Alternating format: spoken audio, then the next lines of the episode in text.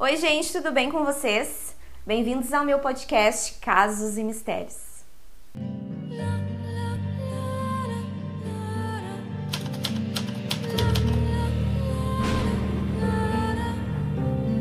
Hoje eu vou contar uh, uma história muito conhecida, mas ao mesmo tempo eu acho que não é muito conhecida por muitas pessoas, que é um assassinato que ocorreu, um assassinato em massa, que ocorreu uh, nos Estados Unidos nos anos 80. Para começar o vídeo de hoje, eu vou contar um pouquinho do início dessa história, uh, um pouquinho da infância, um pouquinho da história de vida dessa pessoa que causou essa atrocidade.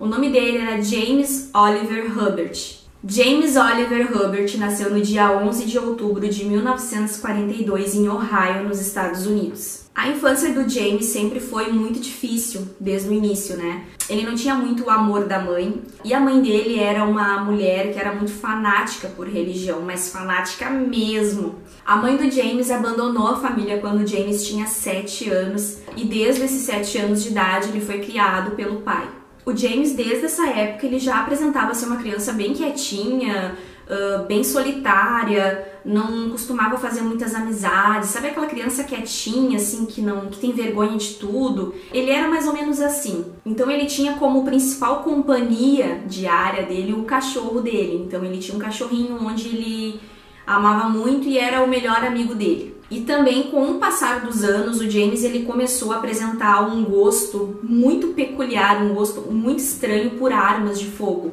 Então ele tinha essa obsessão, ele tinha essa vontade de ter armas de fogo, de, de colecionar. Então ele era bem obcecado, era um gosto muito estranho para a idade dele, né? Ele já desde cedo já começou com esse gosto. James também tinha um estranho desejo de trabalhar em uma casa funerária, mas ele nunca conseguiu. Ele até tinha uma licença do Instituto de Ciências Mortuárias, mas ainda faltava algumas habilidades. Ele foi denominado na época como sendo um ótimo embalsamador. Só que ele tinha um pequeno problema que ele não conseguia emprego nessa área que ele queria, ele não conseguia lidar com pessoas, ele não, ele era uma pessoa totalmente antissocial.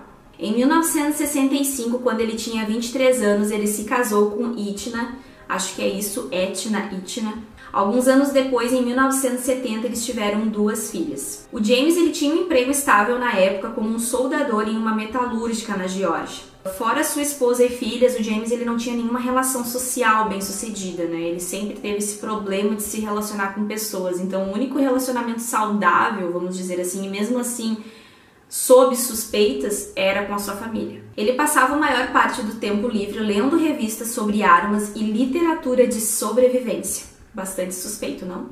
Mas a situação mental do James começou a piorar quando ele foi demitido da empresa. Ele acabou ficando seis meses desempregado, conseguiu um emprego logo depois desses seis meses, só que não durou muito tempo e logo depois ele foi demitido desse segundo emprego. A partir daí, o James começou a falar sobre suicídio e coisas ainda piores. Ele dizia para as pessoas que ele não tinha uma razão para viver, que ele era um homem que não tinha emprego, que ele não tinha como sustentar a família dele, que ele não servia para nada, enfim, ele se desmerecia muito, ele entrou numa depressão muito grande e uma raiva dele mesmo por estar passando por aquilo ali. Ele também passou a dizer que se ele não tivesse um emprego, né, ele não tinha razão para viver. Ele também chegou a mencionar para a família dele que se ele não conseguisse sustentar a família, ele se mataria e levaria todos com ele. No final do ano de 1983, em busca de uma vida melhor, o James e a sua família se mudaram para San Diego.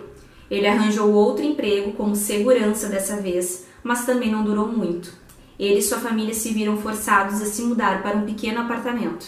O James ele acabou depois disso ficando cada vez mais deprimido, cada vez mais paranoico, né, devido à situação financeira dele e ao estado que ele se encontrava de não conseguir parar em um emprego, né, de não conseguir dar uma vida boa para a família dele. Até que na manhã do dia 18 de julho de 1984, após ele sair para pagar uma multa, ele disse à sua esposa: A sociedade teve a sua chance. Horas mais tarde, o James vestiu uma calça camuflada e uma camisa preta. Quando a esposa dele perguntou onde ele iria, ele respondeu: Vou caçar seres humanos. Às 15h56, James entrou num restaurante fast food com uma pistola semiautomática, uma carabina de 9mm, uma espingarda calibre 12 e centenas de cartuchos de munição.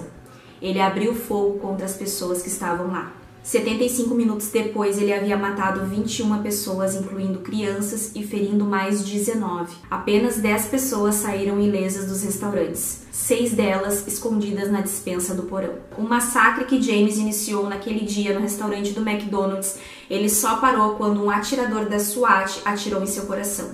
James ele foi descrito por seus colegas de trabalho e vizinhos como um homem sombrio, violento, paranoico e de pavio curto. Ele também tinha um histórico de violência doméstica. Ele batia tanto na esposa quanto nas filhas.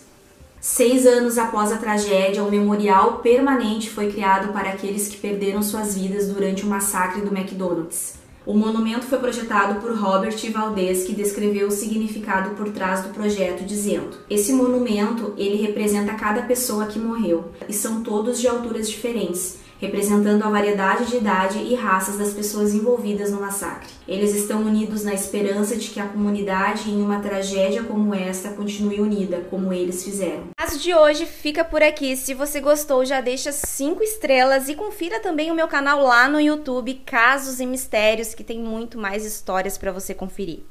Um beijo.